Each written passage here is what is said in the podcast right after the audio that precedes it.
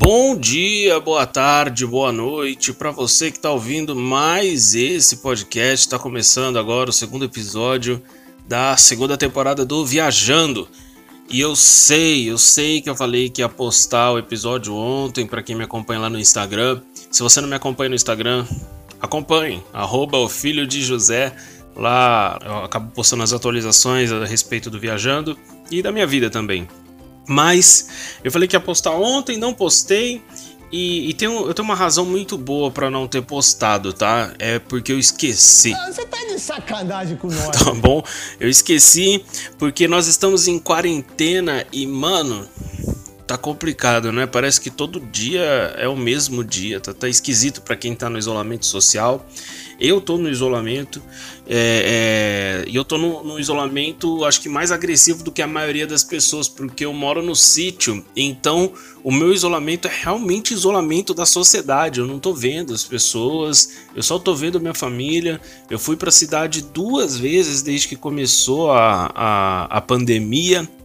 E nessas duas vezes que eu fui, a primeira eu fiquei assustado, porque eu não tinha visto a cidade parada daquele jeito. Eu lembro que era uma terça-feira à tarde, assim, e tava tudo parado. Então, realmente tá muito doido.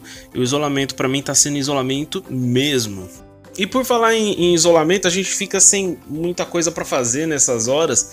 E aí eu tô usando as redes sociais como nunca. Né? Nos últimos dois dias eu até dei uma parada com redes sociais, fiquei um pouco longe do celular, porque eu estava usando as redes sociais como nunca. E a gente tem um problema com as redes sociais. Ah, o problema das redes sociais é que elas nos deixam viscerais. A gente passa a, a, a, a, a não ser quem nós somos de forma praticamente acidental. Quase que um acidente, a gente deixa de ser quem a gente é. O, que eu tô querendo dizer é o seguinte: ninguém é tão extremista é, na vida real como a gente é nas redes sociais, gente. Poucas pessoas são desse jeito na vida real. E esse momento de pandemia tá virando uma loucura, né? Eu achei, eu achei de verdade, para quem me conhece, sabe que eu sou um grande fã de, de, de cinema e de história em quadrinhos, de livros em geral. E tem uma história em quadrinho que eu sou muito fã, que é Watchmen. Se você já leu Watchmen ou já assistiu o filme de Watchmen, apesar do filme ter o um final um pouquinho diferente, justamente nessa parte que eu vou falar, mas na história em quadrinho de Watchmen, o vilão da história em quadrinho, chamado Ozymandias, ele cria uma, uma ameaça universal. Por que ele cria uma ameaça universal? Porque o mundo estava politizado demais, estava muito polarizado, na verdade, né? Era a época da Guerra Fria e ele pensa que ao criar um problema que o mundo inteiro teria que enfrentar, o mundo iria se unir. E realmente isso acontece, né? O, o, mundo é pacificado por causa de um problema externo muito maior do que os problemas políticos. E eu jurava que a gente estava vivendo em Watchmen. E infelizmente a gente não tá. A gente não tá vivendo em, em Watchmen. Por que infelizmente? Porque a gente tem esse inimigo de todos, né? Que mata direita e esquerda, que assusta todo mundo, deveria pelo menos assustar todo mundo, que é o coronavírus. E Cara, é muito louco. A gente. Em vez de. Eu achei que o mundo ia se unir e, na verdade, o mundo ficou ainda mais dividido, né, cara? O, o pessoal que, que é direita fala que ah, é o vírus chinês, né? E, e o pessoal que é esquerda. Por, cara, vai parecer muito que eu tô tentando defender, mas não, cara. Mas o pessoal da esquerda tá um pouquinho mais, mais tranquilo com relação a isso.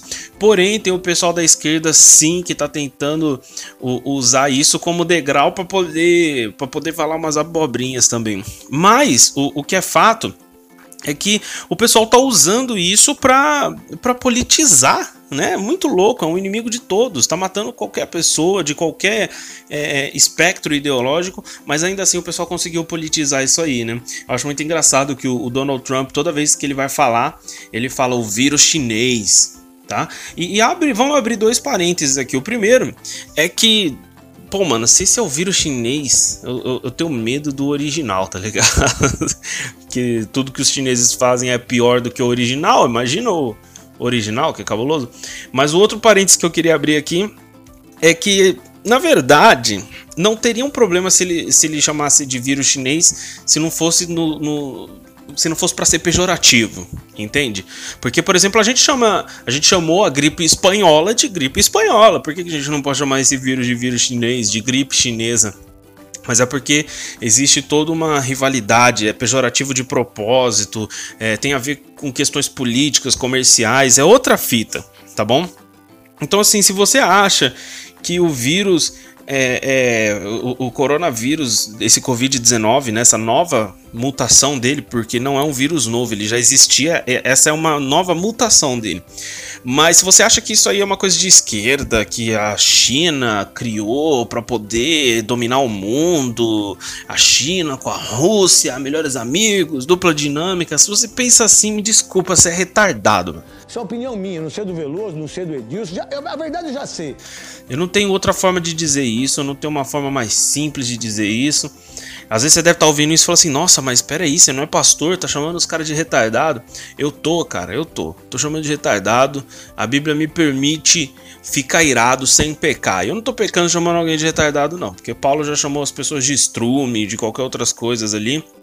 Eu acho que eu tenho esse direito de chamar as pessoas retardadas tá bom? Mas enfim, é, é, é, vamos, vamos seguindo aqui o, o, a linha de raciocínio, porque se você está ouvindo esse podcast pela primeira ou segunda vez, se você não tem o histórico de ouvir as outras versões do Viajando, eu nunca segui um, um roteiro, não tem roteiro, eu só vou falando, eu ligo o celular e começo a falar, tá? Então é por isso, inclusive, que é difícil eu gravar toda semana, porque às vezes eu acho que eu não, não tenho o que falar. Mas enfim, então, abri os meus dois parênteses aqui. Ah, o vírus é, é, é vírus chinês, é isso, aquilo. Cara, é um problema mundial. E eu achei que a gente estava vivendo um, um, momento de tragédia que iria unir os dois lados, né, os dois polos da, do espectro político, e muito pelo contrário, a gente não tá vendo isso. E Agora indo pro ponto do que eu queria falar no episódio de hoje, a gente com essa, com essa quarentena a gente está usando rede social mais do que nunca e a rede social ela se tornou o campo de guerra político aí há pelo menos já faz uns 5 anos pelo menos que, que as redes sociais seja o Facebook, seja o Instagram, é um campo de guerra político, é uma trincheira praticamente. E eu comecei a usar mais e eu vi que eu tava começando a me aflorar com isso aí demais, sabe? Eu tava começando a, a, falar demais a respeito disso, por isso eu me afastei. E eu queria fazer esse conselho, né? Eu queria dar esse conselho, fazer essa oração por você que tá me ouvindo, que é o seguinte: sai das redes sociais se você só tá entrando para falar disso. Ah, mas o Bolsonaro isso, ah, mas a China aquilo. Cara, esquece, esquece o, nosso papel como cristãos, o nosso papel como igreja nesse momento não é tacar lenha na fogueira, porque essa fogueira já tá, já tem gente tacando gasolina o tempo todo. O nosso papel como igreja nesse momento não é esse. Eu sei que nós temos as nossas convicções, cada pessoa tem as, as suas convicções, e eu quero dizer para você, inclusive, Jesus não é de direita, Jesus não é de esquerda também, Jesus ele vem do alto, né? Então, é, é, se o seu Jesus se enquadra em, só na direita ou só na esquerda ali no espectro político, o seu Jesus é pequeno demais, cara. Então, vamos parar de achar que, que é cristão estar de um lado ou do outro, por mais que nós tenhamos as nossas convicções, e isso tem a ver com, com, com, com no, o nosso direito como cidadão, não tem a ver como cristão, muito isso aí não, tá? Mas o meu conselho pra gente é isso, sabe? Vamos sair das redes sociais. Infelizmente, o mundo não virou Watchmen, infelizmente, uh, essa não foi uma ameaça que uniu os polos do espectro político, então, nós precisamos agir como igreja nesse momento. Nesse momento, nós precisamos fazer o que é certo como igreja. Ah, mas Alan, o que você está falando aqui tem a ver com igreja desde quando? Cara, desde quando Jesus disse lá em Mateus 5,9: Bem-aventurados os pacificadores, pois serão chamados filhos de Deus. Esse é o nosso papel, sermos pacificadores nesse momento.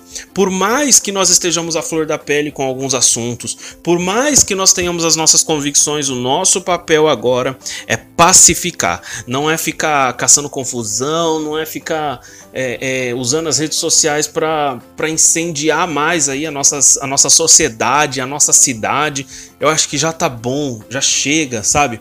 É, eu tava fazendo até dois dias atrás uma série de fotos no Instagram e, no Facebook é, com aquele aplicativo FaceApp como se eu fosse um senhor de idade, só que aí essa minha versão de, de, de idoso eu fazia como se eu fosse um, um bolsonarista, né? Independente de, de convicções políticas, tá, gente? Eu, mas eu, faz, eu fazia essas fotos é, com as legendas como se eu fosse um, um, um cara da, da, extrema direita.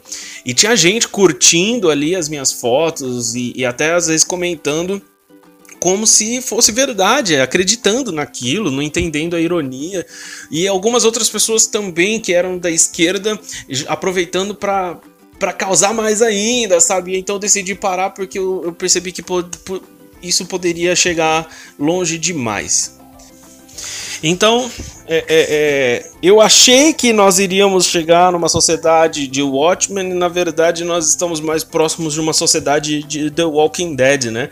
Onde o pior de nós veio, veio a, flor da pele, né? E isso é, isso é uma tragédia. Isso é uma tragédia para nós como sociedade.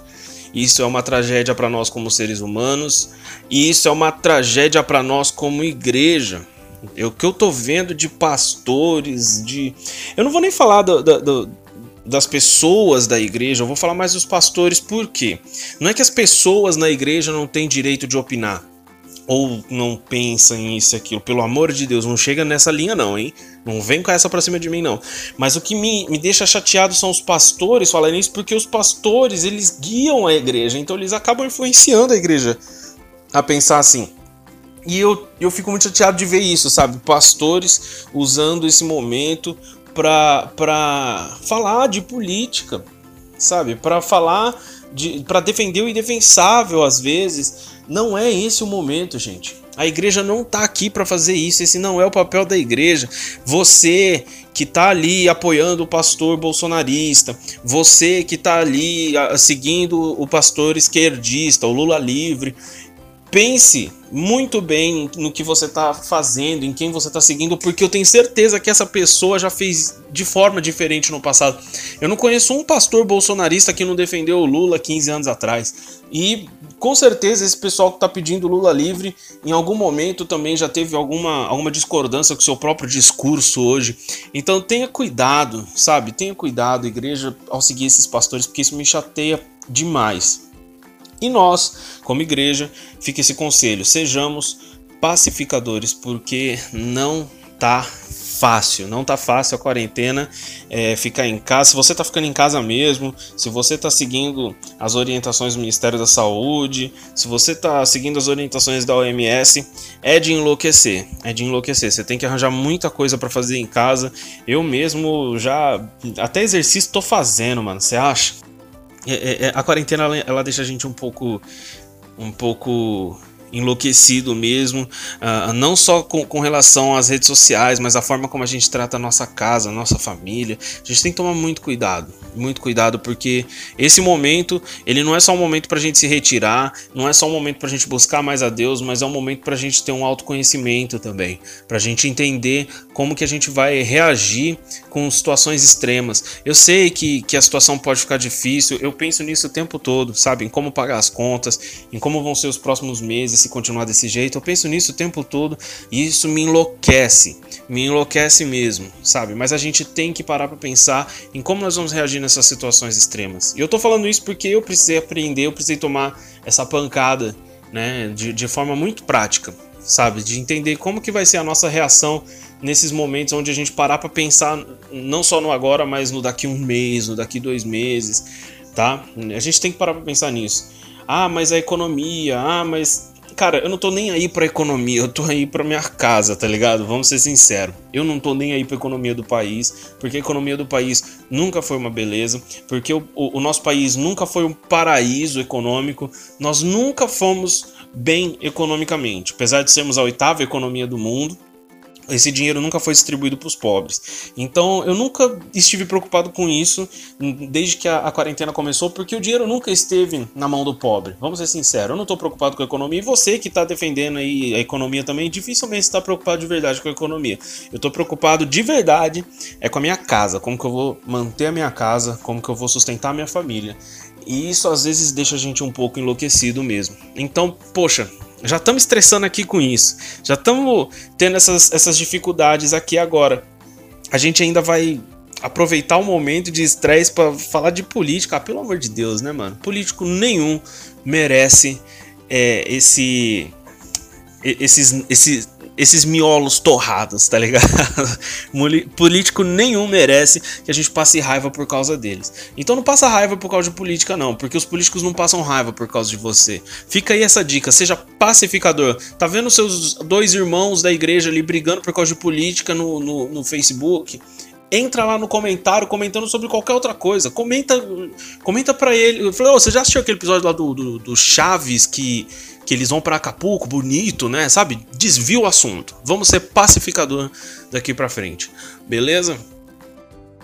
Eu consegui gravar esse episódio de uma forma um pouco mais descontraída, graças a Deus. Semana passada eu tava muito pessimista.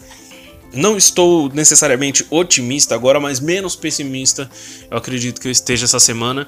E vamos torcer para que a gente saia desse mundo de The Walking Dead, onde o pior de nós vem para a flor da pele, para entrar no mundo de Watchmen, onde a, a crise que é externa, que não tem lado, vai unir os polos, beleza?